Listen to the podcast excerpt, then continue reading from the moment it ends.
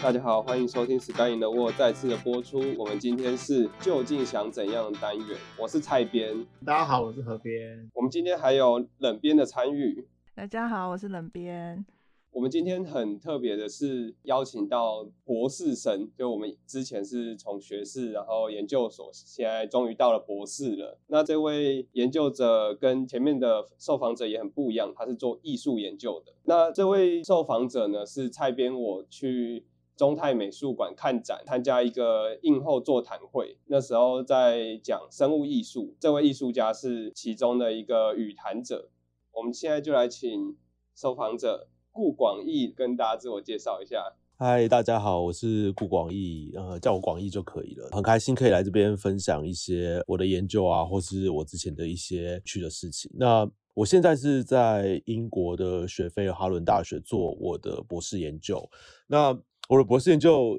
蛮特别的是，虽然是安德在艺术跟设计的这个科系，但是我的指导教授跟我们做的主题是艺术设计，还有跟生物学跟医学相关的跨领域研究。然后我们整个呃 platform 的所有的研究生跟呃教授也都是往这个方向在在做这样子。然后我平常是住在荷兰啊，有时候有工作也会回台湾这样子，就是台湾跟欧洲两边跑。那我大学实际上是牙医系毕业的，所以，呃，我的艺术创作也或多或少很多都跟医疗科技啊，或是很多生物医学的知识有关系。那尤其比较有兴趣的是这种。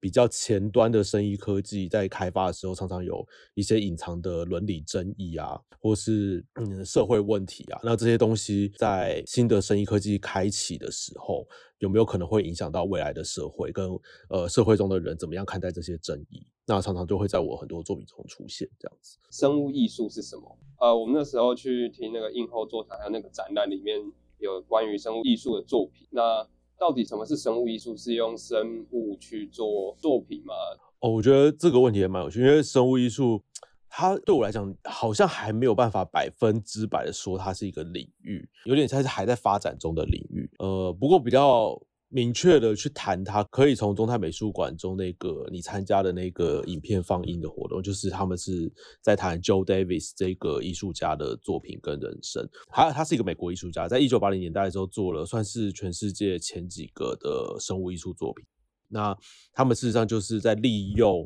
呃生物或是有生命意义的材料，比如说 DNA 啊、细菌啊、细胞啊。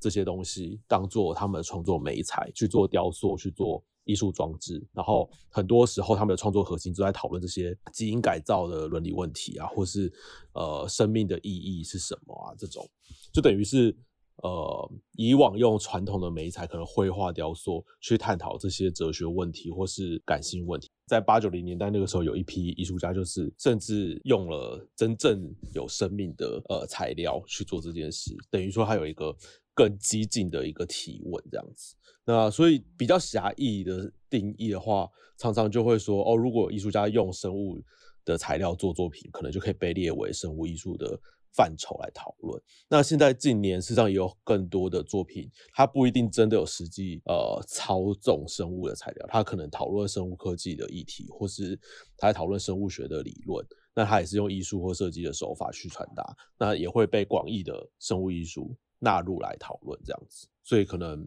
会有这几个不同的呃看观点去看它。而如果这样子的话，从广义上来看，会不会生物艺术就是只要跟生物相关的东西，或者是跟科技医疗相关的，就会被算到生物艺术里面吗？所以就是有一个模糊的空间，就是在那个边界中，有时候。你也会有一种感觉是哈，这个也被算进来哦，这种感觉。因为我刚刚有特地强调，就是它是一个发展中的领域，所以你很难定义什么就一定是或什么就一定不是。我觉得它比较有趣的是你在定义的过程，就是你为什么觉得它是，或为什么觉得它不是。那你说出来的理由，这是现在这个领域有趣的事情。然后很多人事实上反而会觉得说，如果你现在把它说的很死，就是怎么样的。作品就绝对不是或绝对是的话，反而会让这个领域无聊掉。对，所以最近呃，我常常会在想说，好像反而不一定要这么明确的去说它，但是它会卡在一件事情上面。比如说在台湾，我们谈生物艺术的时候，因为它是一个很新的东西嘛，你或多或少大家还是会说，那那是什么？如果作为一个除了艺术家的身份之外，我有时候也是生物艺术的推广者这个角色。那在当我到这个角色的时候，我就会讲出刚刚以上我我讲给你们听的那一整段，就是就是还是要有一点 intro 的感觉，这样子，起码大家大概有一个概念哦，可能用 DNA 在做作品啊，可能用海洋细胞啊做雕塑啊之类的这种感觉。对，但不是说哦，一定是要养细胞做 DNA 才是生物艺术，或也不是说有生物议题的沾点边的就可以，它的边缘是有点模糊。但我觉得那个模糊的感觉实际上是很有趣的。呃，在你自己本身也是医学呃领域，就是是牙医出那个背景的嘛？那像我们做医学啊，或者是生物领域的研究法，是那种很死的，然后很就是尽量客观的那种方式去做的。可是艺术，我我我是不太清楚艺术的那个研究法啦。那这样子，这两个我认知中，生医就是比较客观的这种研究法，一定要。一定要怎样怎样啊？A A 到 B 是一个直线，然后我想象中的艺术的研究法，他们是非常主观的，就是我这个人来救穷救一个呃艺术的作品，或者是我做出这个作品，然后就是比较没有那些外在的验证的东西，或者是呃你验证的方式可能比较是个人的。那这两个东西结合在一起，嗯，你自己的论文是要怎么做呢？我我非常好奇这个部分。呃，因为我自己现在在做的研究也跟一般传统的艺术的研究或是设计的研究也有点不同，因为我就是有点介在科学跟艺术之间，就是我们呃在做我们这个平台在做的很多都是在媒合这两个不同听起来大相径庭的两个不同领域嘛。应该说艺术研究中可能比较多比较主观的，如果他的研究是我们所谓的 practice based research，就是。以实践为 base 的 research 的话，常常不只是你写论文，你还要做出一件作品，然后这件作品搭配着论文一起毕业，那或是你做一个展览这样子，那所以你的实践就是你的 making 也在这个整个博士的呃一部分。比较早期的艺术家，事实上念到硕士就是最高学位，就 MFA，就 Master of Fine Art。然后通常是不需要博士的。以前的艺术的博士大部分都是艺术史，就是艺术的历史研究或是艺术哲学，比较理论写论文。所以是近期近近年来才开始有所谓 practice based research，就是他们认为 making 也可以有学士、硕士、博士三个阶段做艺术 making 一个作品，也有三个不同层次的研究的深度。那回到我自己的研究，因为。我们又要做跟科学或生物医学有关的，所以我们的研究就又更复杂了。呃，比如说有些艺生物艺术家，他用呃养细胞做雕塑好了，那他他也要学会怎么样养细胞整个过程。实际上，他每天在他用细胞当做雕塑的材料，他每天在做的是跟一个生物实验室的博后或博士生或者是硕士生，他们平常养细胞做实验。的那个过程上很类似，只不过他的目标不是最后有要跑统计，然后要有要有结论，然后要针对他的假设，他可能是一个更感性的目的，对，但他是用这个实验的过程去达到一个感性的目的。那呃，有时候有趣的就会在于艺术家他在实验室他在做他的作品的时候，会因为他的艺术目的而会挑战出原本实验室。不会那样子做，比如说照一般标准流程不会那样做，但他因为要做那个雕塑，或因为要做那个计划，所以他就要那样做。那有时候实验室的 PI 就是呃教授，他可能就会因为他这个艺术家的提问，或因为这个研究生的提问跟要求，而挑战了他本来实验室不常做的事情。比如说呃，中泰美术馆现在展览那个 Joe Davis 这位艺术家，他是在。MIT 跟 Harvard 的的生物实验室做，然后那个实验室的科学家是 George Church，就是做合成生物学的。那他我记得那个 George Church，他之前就在自己的书里面就会提到说，哦，他觉得一个艺术家在里他的实验室里面一直恶搞啊，或者一直提出一些很不合理的要求，对他来讲是很 inspiring 的，就是因为一般他们不会这样想，这样子。只不过写论文的方式跟研究的方式就不太是科学研究的那种呃方法论，技术层次上面有一些类似的东西。这部分可不可以稍微讲一下下？你刚刚说论文的架构会有点不一样，那大概会是怎怎样的架构？我觉得论文会接近人文社会科学写论文的方式。人文的也会有质性跟量性的研究嘛？量性研究我觉得就会跟科学比较类似，可能做问卷啊、跑统计啊，或是那质性研究，我觉得就会跟科学研究比较不同。我觉得科学研究不太有质性研究，就是可能访谈他们人文和他们做田野调查，然后透过这些呃填调的资料，或者说这些呃深度访谈的这些文稿的档案，然后去做呃。直性的论述可能呃会引经据典啊，用一些哲学家的论述去分析这些填调资料啊，或是用一些社会学家的理论去分析什么。你透过过去的人文社会学家这些资料呃的这些理论，然后去呃研究你的研究主题，然后有点日积月累这种感觉。那我觉得艺术有一点点是 follow 在这一个脉络之上，就是你也要看你在研究的东西，它在艺术史上，或是它在艺术表现上，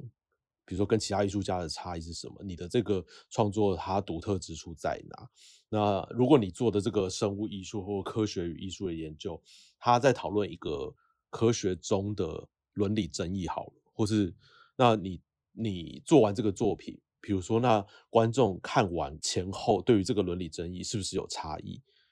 那你搞不好你就会再做访谈，然后呃看看它的差异是什么。乍听之下会很像是科普或是科学传播或科学教育，但是因为传统的科普或科学传播、科学教育，它是去透过一个特定的活动或是文章，去让观众得到一个新的科学知识，或是更正确的科学知识。但是艺术作品它不一定是要传递正确科学知识，它常常有时候是提问一个科学里面的呃争议或是问题。所以他就比较不能走向科学传播的那种研究方法，因为他不是让观众去知道什么是更正确的东西，他们比是激化观众产生新的问题。但是这个可以激化观众提问的能力也很有趣。那我觉得这是艺术作品蛮大的一个特征。那那它就有很多研究空间，因为你就会你就会好奇看的人，以及你用什么方法让他看。如果你今天是一个。视觉艺术家说你可能是做展览，那你今天如果你是一个表演艺术家，你搞不好是是舞蹈是戏剧，那观众接触科学的方式就不是用观看的，搞不好是听，搞不好是身体感很强的，是在剧院感受的。甚至如果今天这个艺术家他更擅长做呃互动装置，或者说他有很多呃办公作坊，你搞不好甚至可以跟他更深度的接触。艺术形式有好多不同的选择，那这些都是我们在研究中。会想要去探索，然后做更多、更深入的东西。但是你想想看，如果这个艺术家他可能是学士毕业，他可能就不会有这么多研究的成分，他可能就会更专注在哦画出这幅画或者做出这个艺术装置，传递他的一个情感或感性的东西。他可能不会加这么多，我要知道为什么啊？我这个做法跟观众的关系是什么？你可以想象，就是在艺术创作也会有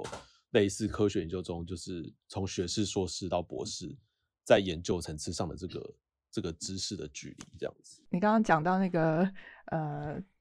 ，Joe Davis 的那个研究，我我对他没有任何的研究，但是你刚刚提到一个生物合成，我想说这是炼金术师的意思吗？是就是不是？我是说合成生物学，就是这是科学领域的专业。哦，OK，了解，像有机生物那种啊。你们其他做深刻研究应该比较熟悉，他们应该就是做 DNA 的剪辑，然后可能可以把，比如说一只，我记得他们最爱讲的例子是把一只那个细菌，可能比如说把做胰岛素的这一段 DNA 剪进去，然后这只细菌就变成合成的细菌，它就不是自然的细菌，但它可能就会可以大量生产胰岛素。那这个生物制成的方法，搞不好比化工制成药制药的方式更快。那就会 cost down，就是还有一个经济的那个目的。然后我记得有一阵子合成生物学就非常夯，然后在生物艺术，大家对合成生物学也很感兴趣。有几个点，第一个点是这种 manipulate DNA 这件事情，就是很像是上帝在造人，就是人人好像在扮演神，然后这在那个西方文化是一个非常大的禁禁忌，对，所以很多艺术家就会在这个问题上面非常感兴趣。比如说，那个有一个艺术家，呃，他就做了一个作品叫 Genesis，然后他把圣经有一段经文，呃，经文转成呃 ATCG 的密码，然后把它写进一只大肠杆菌里面，然后还把那个大肠杆菌放到一个紫外光下面一直照，所以大大肠杆菌就一直突变。然后突变完，再把它的那个 ATCG 密码再转回经文，然后你知道就就变乱码这样子。然后那个展览的现场就是那那个培养皿那个大肠杆菌，然后就一紫外光这样一直照它，然后旁边就打出那一堆经文跟乱码的这样。听起来像什么天泽跟神泽的对战，是吧？那你就是可以知道，就是这种作品就是也会用这样的生物科技做这些东西，但是不是为了什么目的，它就是，但你看了你就知道他在他在戏虐那个。圣经这件事情，这样子，我想起来以前有听过一个学长，他把神经细胞养在一排那种多电极阵列上，然后他把那个电讯号接出来，接到一个机器手背上，然后就给大家去画画。像这种的话，也算是一种生物艺术的表现方法。比如说刚刚那个，实际上那个艺术家，我刚刚讲的例子，他就是有很明确的意图，就是他是在讨论泛基督教这种人扮演上帝的禁忌。他想要透过这个作品去问、质问这些问题，对。那我觉得你刚刚讲的那种，但是他那个技术也很有趣吧？我觉得这会有点类似，你去想象在艺术创作领域，可能呃，有时候一个艺术家他他用陶瓷做雕塑，好，他可能问了一个他做这雕塑作品，的问了一个很哲学的问题或什么。但另外一个可能日本职人师傅用陶瓷做一个很美的碗这样子，但他也是用陶瓷做。那你说他技术也是美，也是这个技术，但他没有要问什么哲学问题，他就是做一个很美的陶瓷的碗，比较是那叫什么 craft，就是工艺。那我觉得工艺跟艺术还是有一点不太一样，所以我觉得你刚才那个对我来讲会很接近工艺，就是他开创了一个做陶瓷碗的技术，而且可以做的很酷。但是你说它是艺术吗？就是他好像还没要问一个什么艺术问题，这种感觉。那我我有一个解法，你可以知道说，我这个作品叫做无题，我的我的意思就是要存在无意识的艺术，这样吗？也有，而且因为现在艺术就是五花八门嘛。然后以前不是很多画都叫无题嘛，或者是诗也是无题。然后我觉得是因为以前的艺术有时候很大量是在，应该说一开始艺术的根源是在讨论美嘛，就是还是在美学上的。探索，所以那个题目是什么，或者说它内容是什么不重要，重要是那幅画带给人的感受，然后他的画，他的艺术家跟这幅画或这个雕塑带给大家的那个那个感动，所以那个时候观看的经验更重要，或身体的那个经验更重要。那背后艺术家可能没有要讨论什么多大的哲学命题或者是什么社会议题，但是因为七八零年代、八九年代艺术领域就是开始五花八门。因为那个时候，在那段时期，比如说一个叫杜象的艺术家，他就是在展览中摆了一个小便斗，然后就说这就是艺他的艺术。然后你懂吗？就是那个时期，就是很多现成物，就是我想你们大概多少有点经验，有时候。有很多这种有人会开笑话，就是现在有些画展或者有些艺术展览，就是 会乱摆一个现成物，然后大家就说是艺术这种，就是这种笑话。但是那个是有一个历史的意义的。那时候这些艺术家是在挑战艺术，可能开始不只追求的美，就是他要追求的美不是形式的美，它可能是一个思考的美，或是一个。呃，具有批判性的，就是他对这个社会是有挑衅意味，或是对这个社会有批判的。那这个批判的过程也有一种美感。可是你的美感经验如果是放在批判过程的时候，那它就既美不美就不是那么重要。那他的思想就变得重要。但思想重要的时候，这就会变，这就回到刚刚无题的那个概念，就是无题，我觉得就会进到比较传统那种美感经验的探索。但是如果在当代比较新的艺术家，已经大家都已经。不再 care 传统美感的时候，你要提问的那个东西就更重要。那你要问的问题是什么就重要。那你就不能轻易的用无题，因为大因为艺评跟艺术史学家就不会放过你，因为他就会问你说为什么无题？你为什么无题？那跟你作品的关系是什么？那你就不能就是哑口无言，因为现在艺术家就变成大家都要讨论嘛，也蛮像是科学你论文的，就是你要 peer review，就是同才会有的审查者有这种感觉。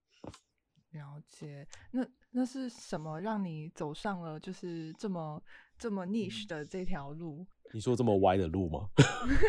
哎、我已经很就是 很很包装啊，对啊，因为你你在台台湾是牙医体系出身的啊，这个也是不愁吃穿的领域啊，是怎么就是让你走上了这条艺术之路？基本上我人生前面的故事跟你们没有太大的不同，因为我国国小国中也有想要考美术班什么的，考高中时候也是也是想当想走艺术，但是那个时候就发现好像考试的才华有点大于那个画画的才华，就是考试的能力太太强过于画画能力，就不容易进到他们那种传统美术班的一条路线这样子。嗯，后来在高中就是我我高中是生物研究社，然后所以就是开启了对生物的兴趣，所以那时候感觉有一点微妙，就是我对三类的东西也高度感兴趣。然后小时候对画画跟艺术也很感兴趣，就那时候很想念美术班。但你看，在台湾的系统中，这件事就是很难并存嘛，你势必是要抉择。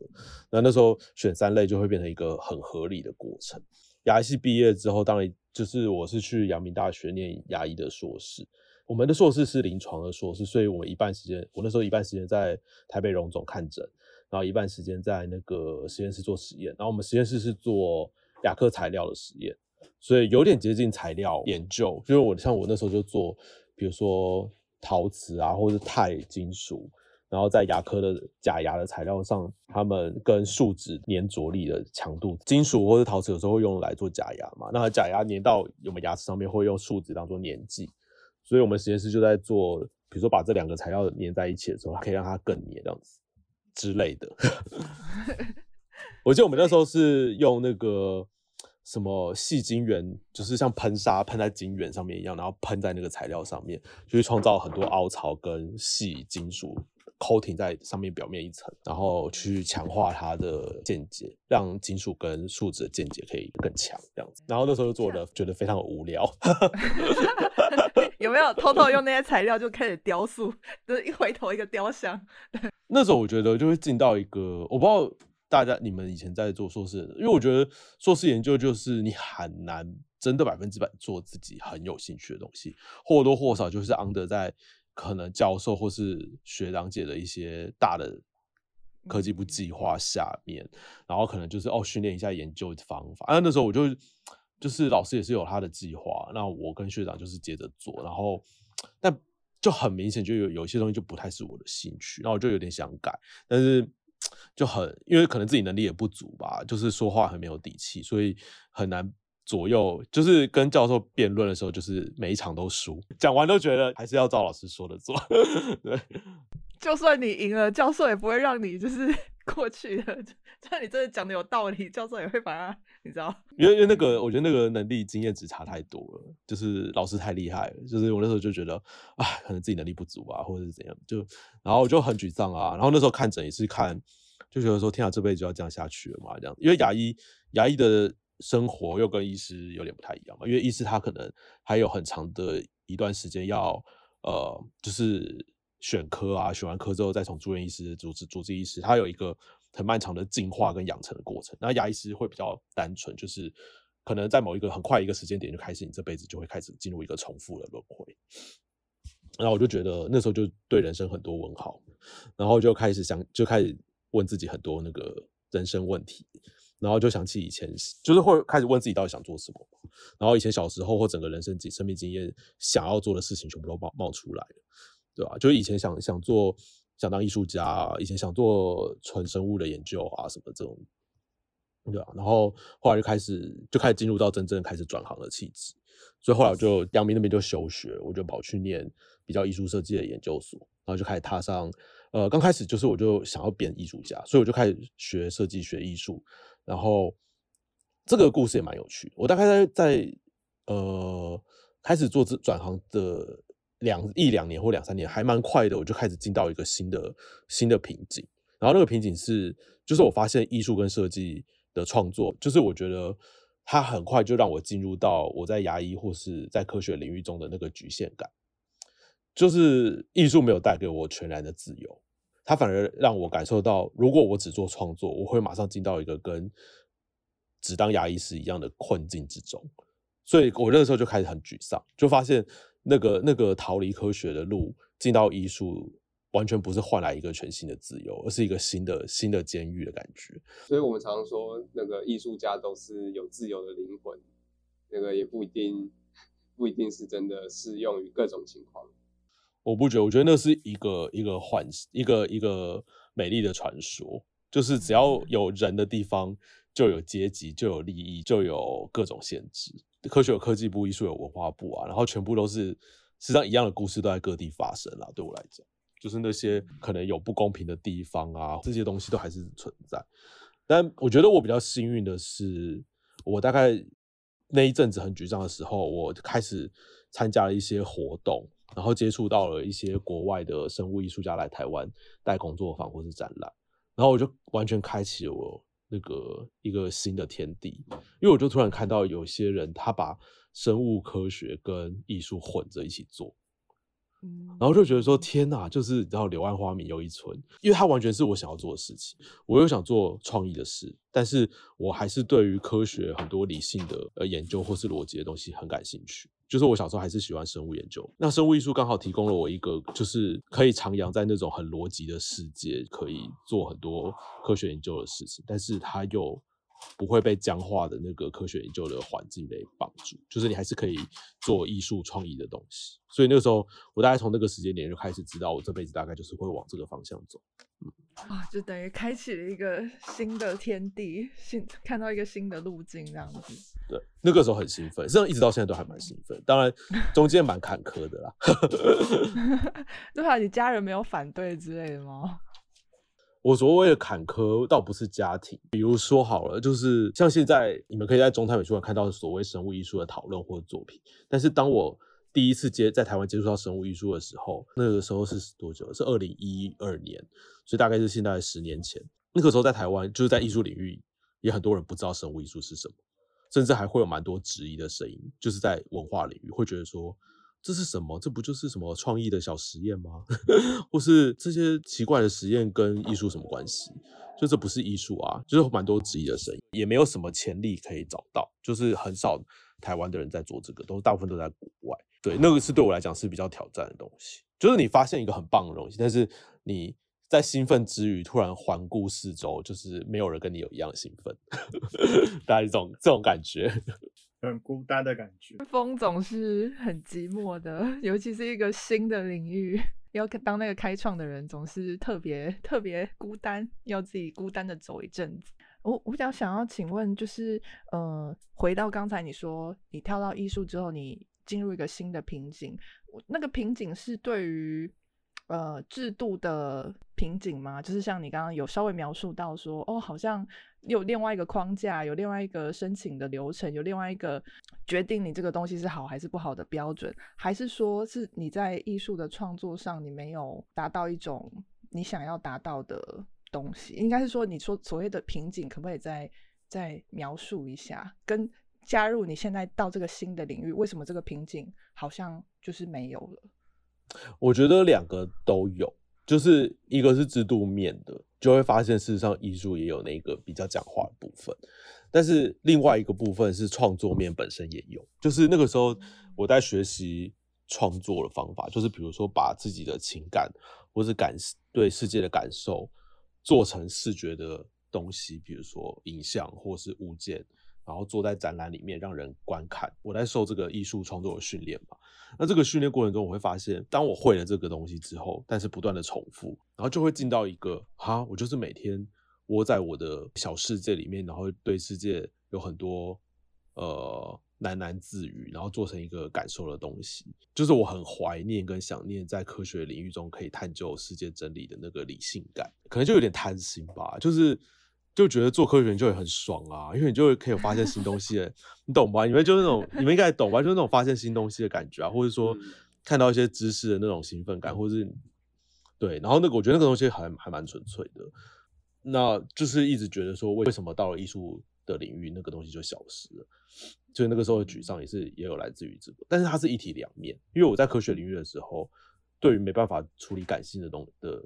就是如果整天只做。理性的论证的时候，我对于感性的缺失实际上是同样的匮乏的。嗯。对，然后到了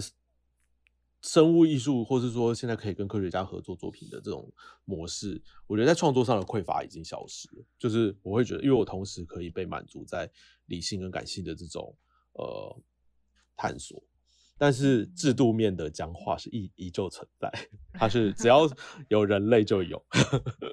真的。对，但至少在做生物领艺术领域，会是一个感性跟理性之间的平衡点吧？我觉得算是对我来讲，所以对我来讲，这是一件很美好的事情，所以我才会除了做自己的作品之外，我也很有兴趣推广的这个这些行动，这样子。刚才我们的一些就是讨论，好像有说到，就是呃要有，就是你们呃生物艺术的领域很有有一派，或者是有一个主题，可能是要讨探讨一些人伦理的问题。对，所以我看就是呃，广义就是的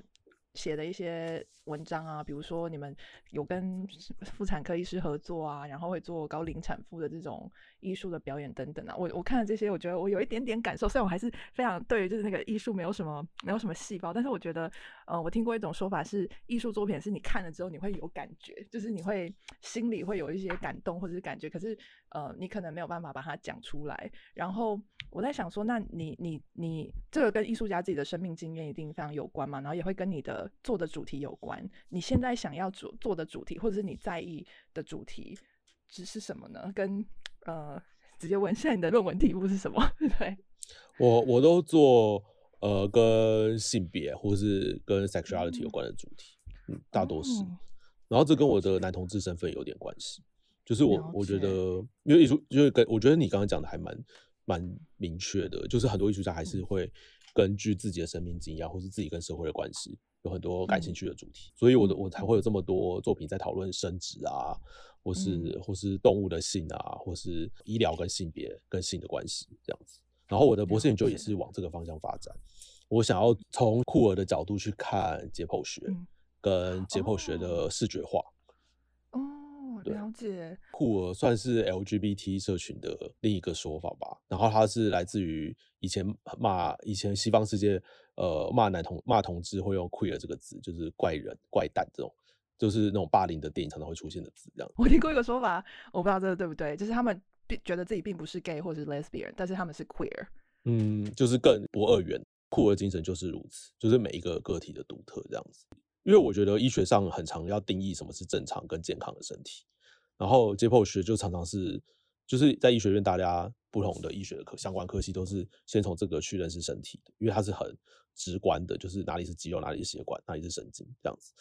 然后我觉得解剖学的，尤其是呃呃，在我的求学过程中，很多视觉化的练习，就是以前会呃看显微镜啊，看组织啊，然后你要画图，然后画一些图像，然后。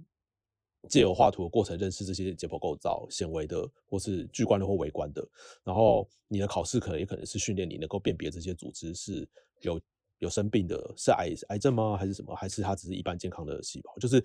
我们的训练就是在借由这些基础去了解呃正常跟不正常的这样子。那库尔的角度，我会觉得说，就是怎么样是正常的呢？比如说以前我们看解剖学图谱，就 Natus 就是一个。白种男性画的图，所以你在里面看不到任何其他种族、任何其他性别的东西，它实际上事实上是非常单一的。然后我们有没有可能可以发展出新的图像化的方式，是可以比较打破这种比较单一的诠释方法，在解剖学的视觉是画上。然后比如说现在也呃生物上生物学上面也有很多新的概念，那个 microbiome 的概念嘛，就是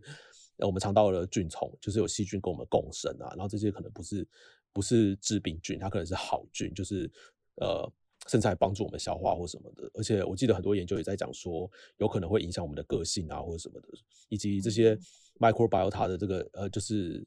呃，它的细胞数甚至搞不好还跟人类的体细胞数差不多。所以我觉得这件事不止在科学上的冲击，就是对人文或艺术领域的冲击也是，就是变成以往我们对于人的定义跟人的界限好像开始有一个。变化就变成你就会想问说，那到底什么是人？我们包含细菌吗？然后以及如果细菌，比如说像 COVID 之类这种传染疾病，在我们身上传来传去的时候，那我跟其他的人是不是也产生了一些连接？那以前解剖学的图像都把微生物或是其他生物是去除的，你在这些图像中是不会看到就是人的细胞跟其他生物是要切开来，因为其他生物都是脏的，又会导致 疾病，我们要切开。那现在我我的研究就是在想说，可以我想要发展一个新的解剖学的图像系统，是这些微生物跟我们的体细胞是混在一起，然后你在学这个解剖学知识的时候，它是一起出现的。对，可是一定有人会质疑，一定有人会质疑说啊，我们的身体就长这样啊，就是每个人就是有五根手指头、五根脚趾头，那这个解剖学的构造不是呃就是一致的吗？那你要我我想要就是更更了解说你你想要达成的，要让大家想要思考的这个问题，你你可能会用什么手法？我觉得微生物就会是一个关键，因为我们的微生物的菌丛就是会不一样。即使我们都是人类，但是我的生活习惯搞不好就会让我体内的微生物的组成是一个特定的分布。我会觉得这个解剖学会更复杂，因为它会是一个跨物种的解剖学。然后再来是这些东西，不微生物跟巨观的组织或是器官，它又会是不同尺度的，就是有些是在显微镜下，那有些是在电子显微镜下，有些是肉眼。那这些东西要怎么样叠成同一张一个二 D 的图像，还是实际上它应该是三 D 的结构？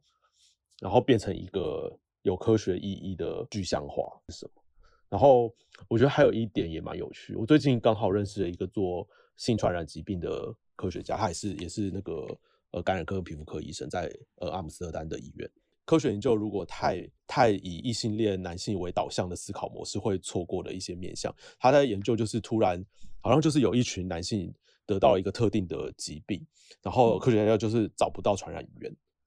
然后是因为他们不知道他们是男同志，然后越男同志会有肛交之类的行为，所以那他们是透过一些性行为传染的。然后因为如果科学家都是一般异性的男性，所以他永远不会想到原来肛门也会传染。对，因为他他会没办法想象某些病毒或者某些他在他的脑中他不会连接，他不会把消化器官跟生殖器官连在一起，所以他的传染路径永远就不会想到这件事。但是因为这个科学家他是男同志，所以他就可以。因为他的生活背景跟文化背景，他可以想到，就就解开了那个传染路径的谜，就是为什么那个病毒会这样子传染。所以我就觉得这就是对我来讲，就是那个多元文化跟多元的角度在科学研究中的重要性。因为要不然它就会有一些 bug 是你永远想不透的这样子。还有刚才两边有说到，会有一些人会有质疑的声音嘛？啊，我就想问，在生物艺术或者艺术领域里面，你写的论文，博士论文、硕士论文。会有经过像科学一样会有同才审核的过程吗？然后还有你们在做研究的过程，是不是也需要小心被别人抄袭？像我们写论文之前都要小心翼翼的，不然被别人先发表，我们就失去了第一个发现这个特别性。嗯，好问题，我觉得有也没有。所谓有，就是或多或少。你也会听到有一些创作上的抄袭问题，比如说他画的很像，或者或是这个东西已经有人用这个材料做了，你又用这个材料做，所以我不能说他没有，就是这个抄袭问题。但是我又会说他没有呢，是因为就算两个人他做一件作品都用一模一样的材料画出一模一样的东西好了，但是他这就是两个全然不同的人。那我觉得艺术家跟艺术家作为一个人活在这个世界上，你不可能跟你的作品是切开。你会画，你会做出这个东西，都跟你的生命有关。那两个人，他在这个世界上，他就是一个两个不同的生命经验。他的生，你的人生跟我人生绝对不一样。所以，即使我们都画一模一样的东西，一定有地方是不一样。那那个地方可能就会呼应到我跟你不同的人生。所以，我觉得或多或少还是很难存在着一模一样。但是，因为科学它是它到了的论文研究之后，它是一个客观的，所以它是有机会可以一模一样的。我觉得艺术创作本身不太是科学同才 peer review 这个模式。记得我跟艺术史学家聊过，他们有时候太近的艺术能够越被讨论的价值越低。就是当代艺术的这些艺术，因为它都还没经过历史的淬炼，有可能过了一百年，我的这件作品根本就是一个屁，就是不值得讨论。所以他们很值得讨论的可能是故宫的那些，就是已经是好几个世纪之后，然后到现在。那个东西都还是艺术，都还是被大家觉得有价值的。那那个东西就会有源源不绝的研究在研究的。所以当代艺术的艺术价值可能都还是非常浮动的，因为它不够老，不够久。那跟科学我觉得刚好是相反，科学是越老的东西越容易被，就是可能已经被推翻。你看我们生物学都不知道，Campbell 都不知道出到第几版了。那我们高中看的那一版，现在可能再看就觉得天哪，这样 就现在很多新的研究。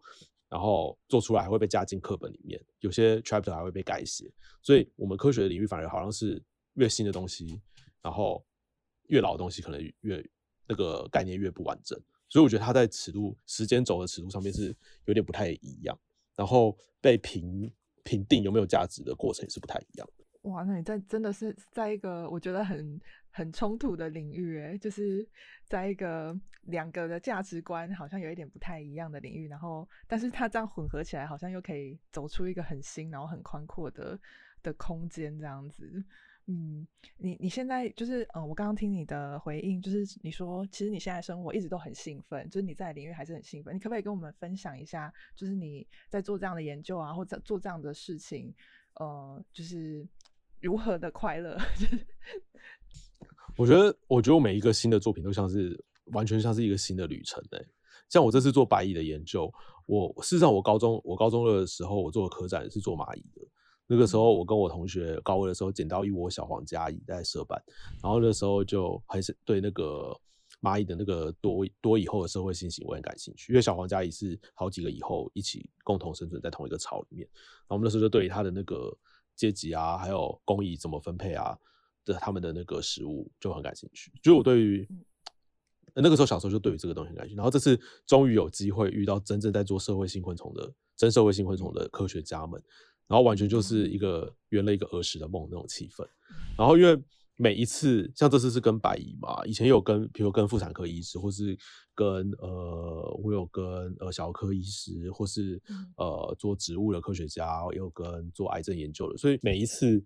你都好像在经历了一个新的领域，他们在研究的东西，那你就会懂，你会呃知道很，就是你会知道更多，然后有一种在经验一个新的人生的感觉。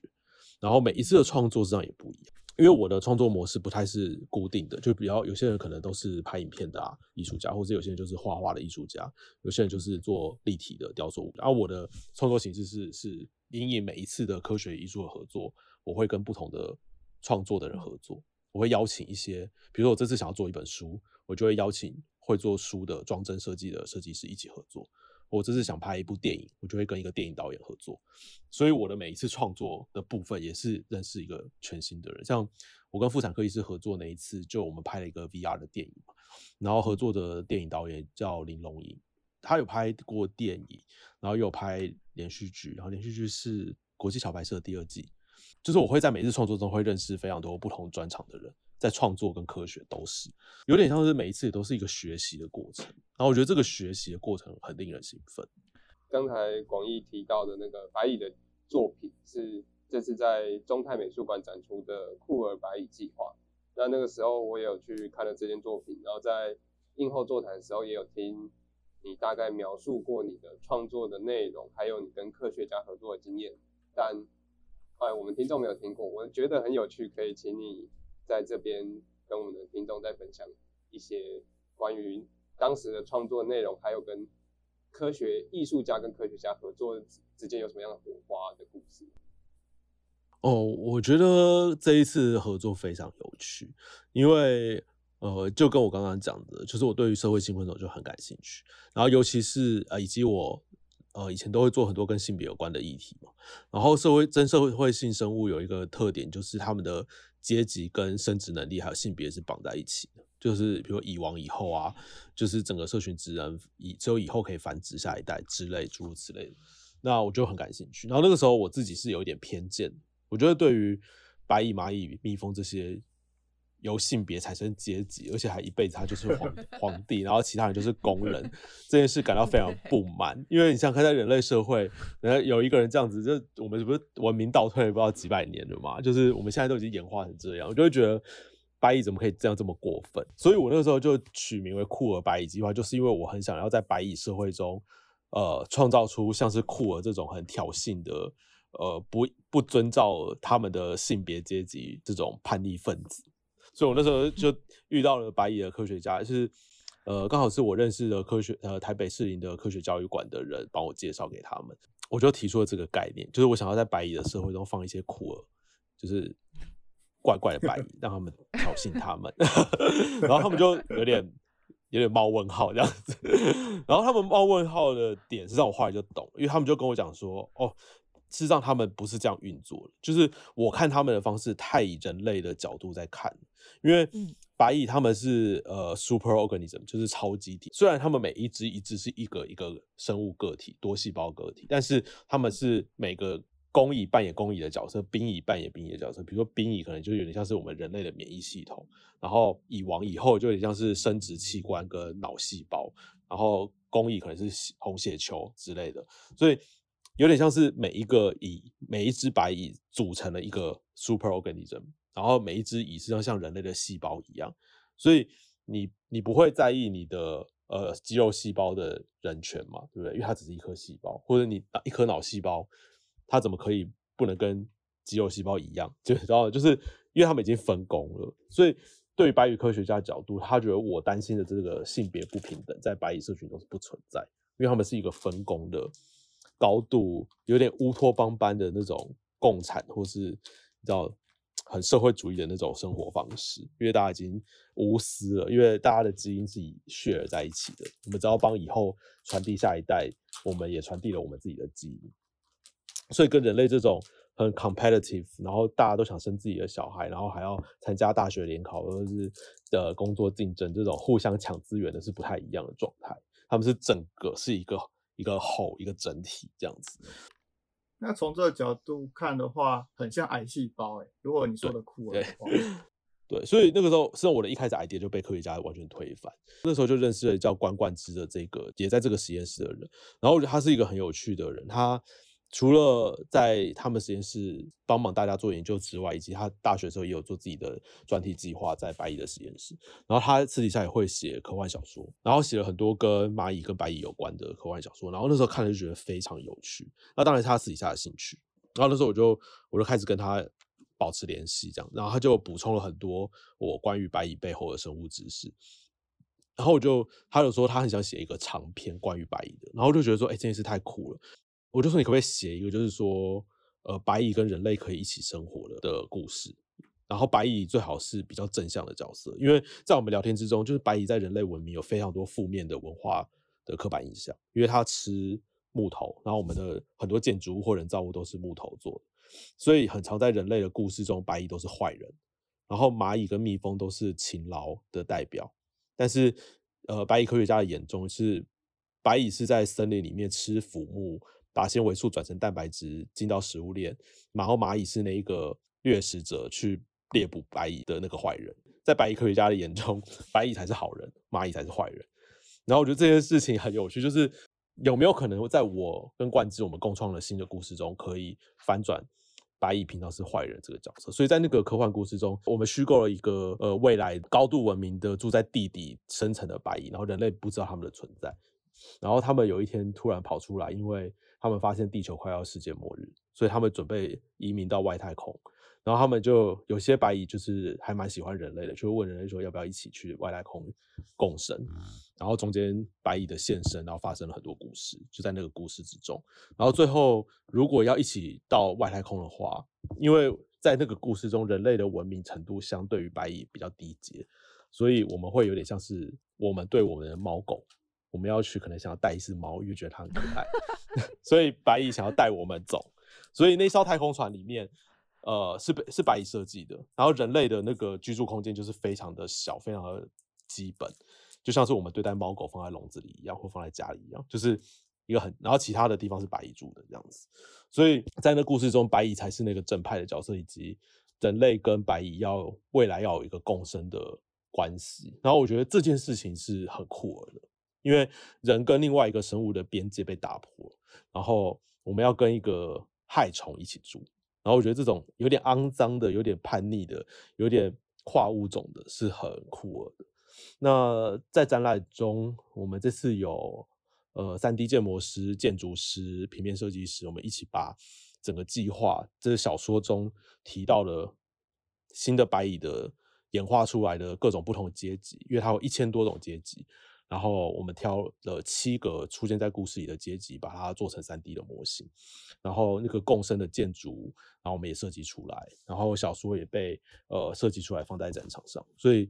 除了一般比一般小说更多的是，我们尝试把它物质化跟视觉化，让观众可以看到那个故事里的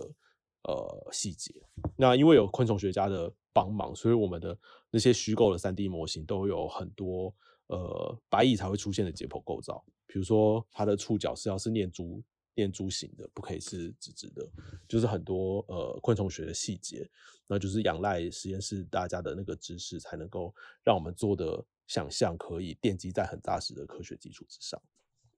哇，这个太酷了！我我现在好想要看那个故事哦，因为你你这个故事等于是把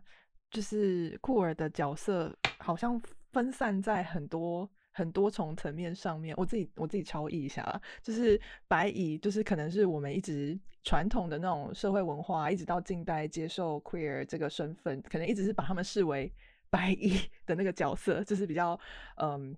就是。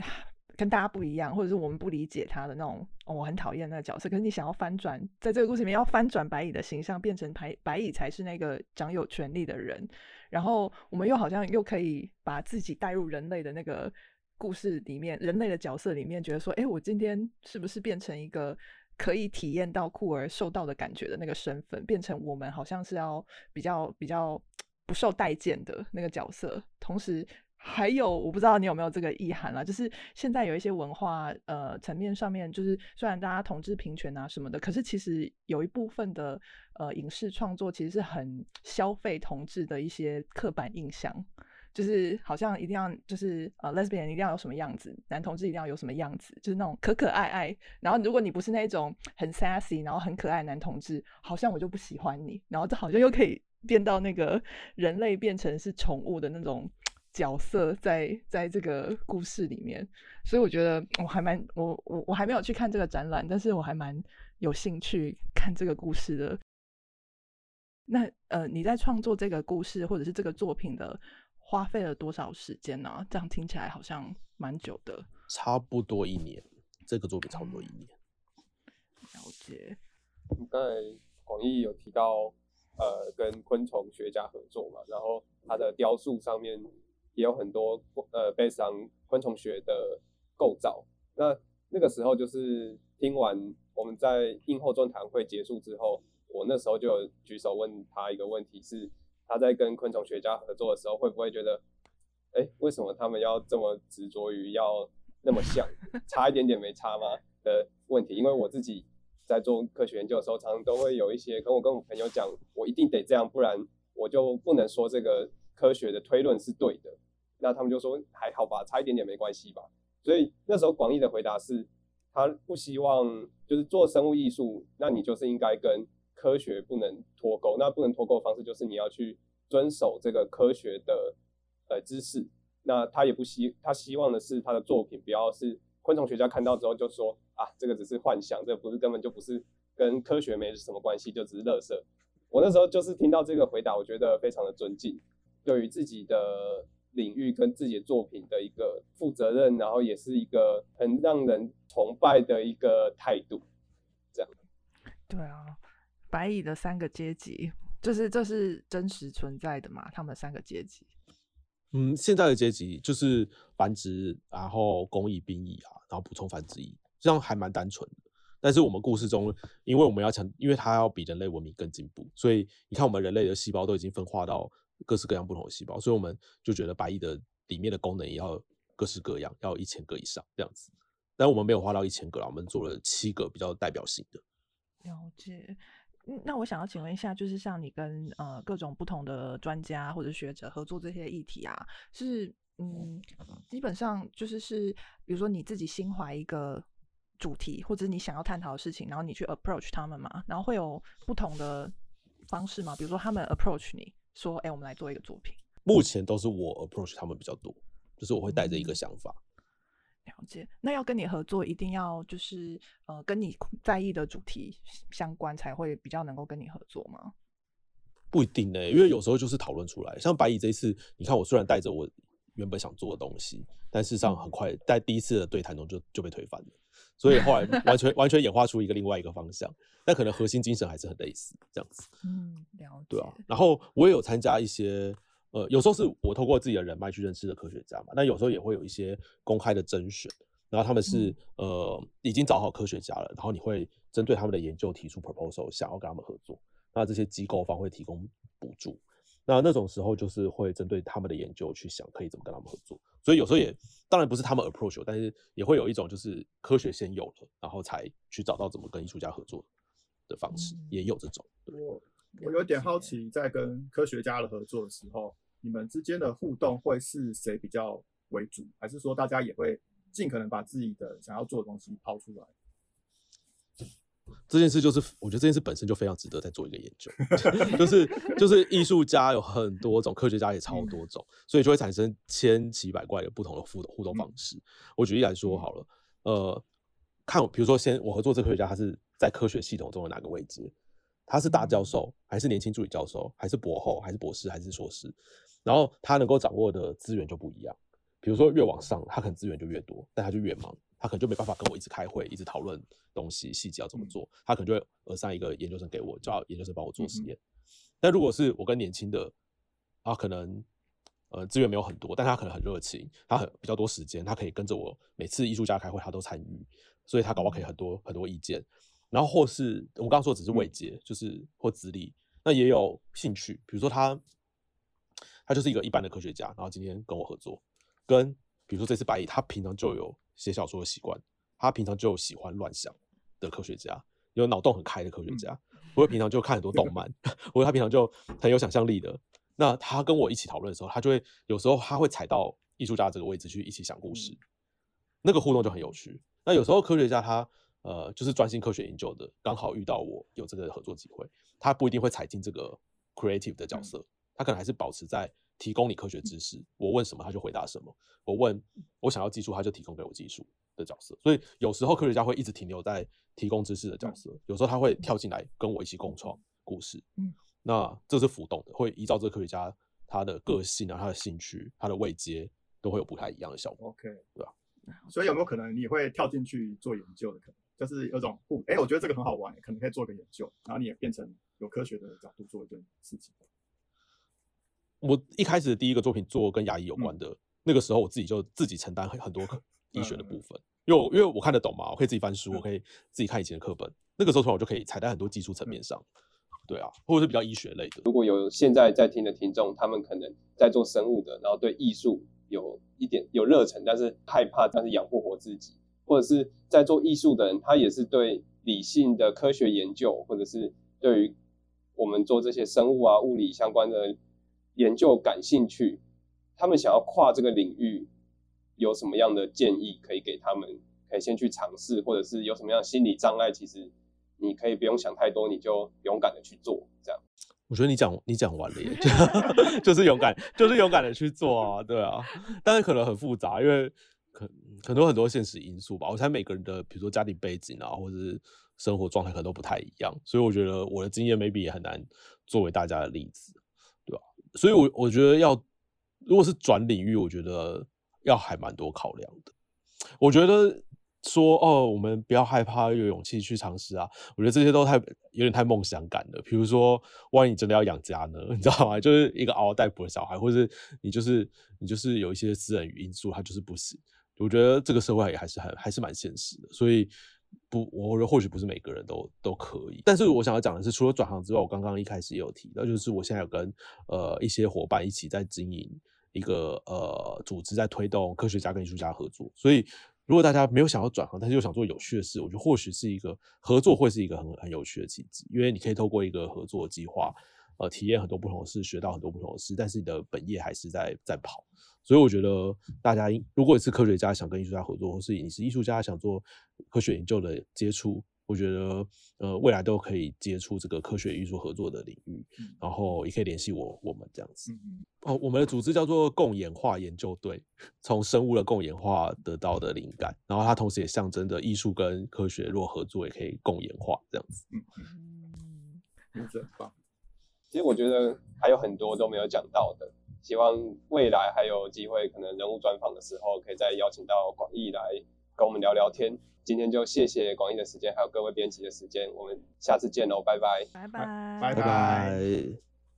非常感谢各位听众的收听和支持，特别要感谢各位想杯咖啡的朋友，在 First Story 上的 Jean、C C K、明浅以及匿名赞助者。Patreon 上的一圈屋 Newton、Catherine、一帆王、依林湖、青莲雾、Elliot Ferret、Alan Joe、Ernest、Nikki Huang 以及 Howard Su。Sky in the World 在各大 Podcast 平台都能收听得到，Anchor、SoundOn、Spotify、Apple Podcasts、KKBox 都能搜寻到 Sky in the World 的节目。另外，Sky in the World 也会在脸书页面及 Instagram 上分享科学家的八卦、科学新知。还有编辑们的日常给大家，有任何问题及意见，都可以在各大平台上留言，让我们知道，我们将竭尽全力为您寻找答案。欢迎追踪分享 Sky in the World，让更多人知道有趣的科学哦。